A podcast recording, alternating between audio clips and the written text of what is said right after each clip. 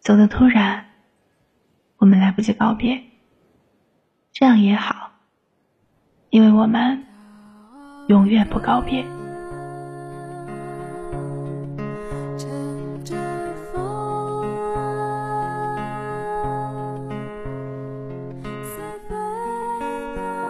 嗨，晚上好，这里是一夏电台，我是一夏，每天都在这里用声音陪伴你。今天的你过得还好吗？一切还顺利吗？心情又如何呢？今天和你分享到的是来自晨曦柳，在深夜想念一只猫。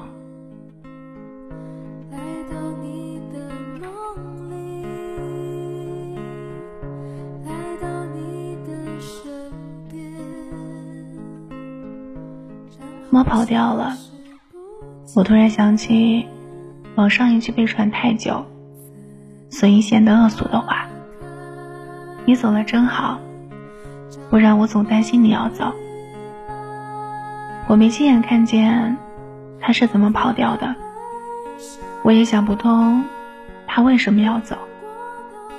为什么呀？我刚买了二十斤的猫砂，你就要离开我。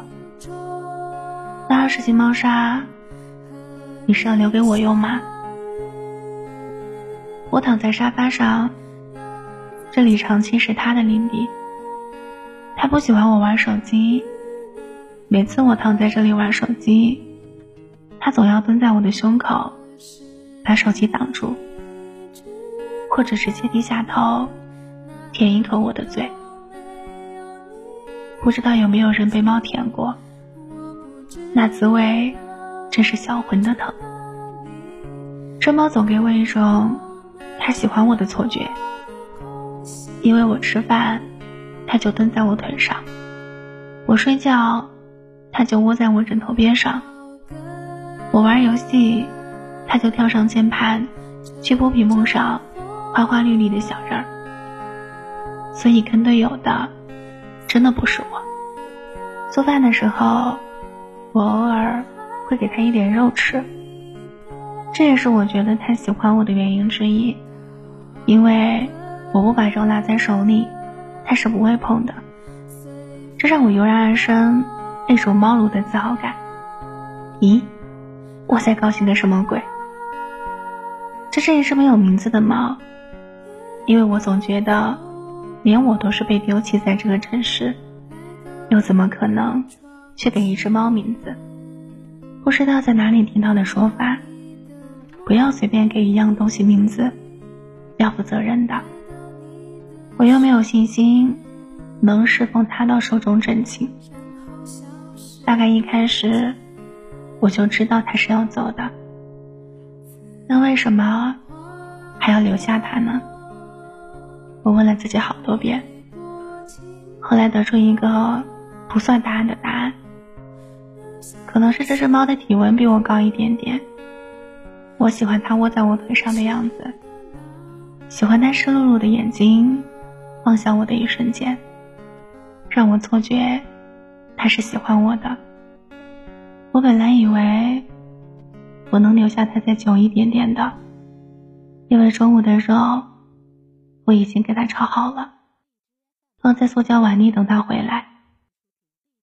他常常趁着我开门的时候窜出去，像是以前熊孩子一样，对什么都好奇的要命。而我忙完手头的事情，就慢慢的从楼道里叫他回来。偶尔是在二十三楼，偶尔是在十八楼。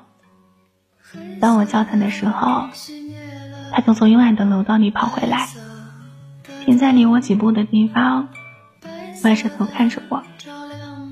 这时候，我会一把把他捞起来，抱在怀里，然后他很乖。最远的一次，就是他走丢的前一次。我从二十楼走到二十六楼，从二十六楼走到十楼。十楼以下，因为长期缺乏阳光，阴森的吓人，我头皮发麻，一边叫他，一边回到了二十六楼，嘴里慢慢的渗出一点血腥气，大概是牙龈破了。然后想想，还是觉得不甘心，跺跺脚，从二十六楼一路往下走，一直走到四楼，才终于看到他窜出来。然而还没有过三个小时，他就不见了。这次是真的不见了。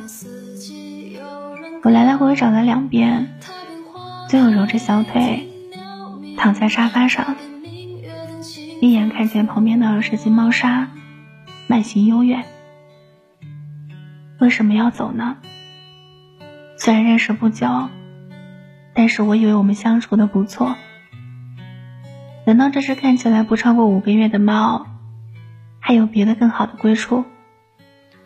那新的地方，有人愿意一块一块的喂它吃肉吗？我一边想着这些无聊的问题，一边把厨房门关上。突然想到，猫都走了，还关厨房门干什么？你看，一只猫陪了我两个月。我都留着那些小习惯，不得不说，陪伴真的是可怕的一种潜移默化的方式。因为某些东西消失了，某些东西却留在我的生活里，跟着日子一轮一轮的碾过我的脸。我不知道他还会不会突然回来，只是肉坏掉了，我把塑胶碗收了起来。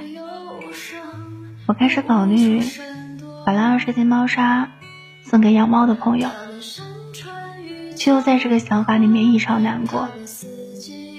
脸还是酸的，像灌满了浓稠的酸奶。但是屋里变得极其安静，再也不能听见烦人的猫叫了。我想再去找找，却在下一个瞬间反应过来，几率有多小。而我不能走像个变态一样，在楼道里走来走去的学猫叫。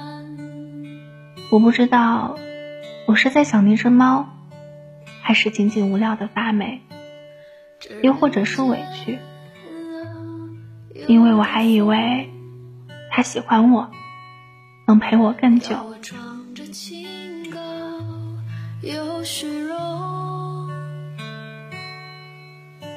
这世界。有点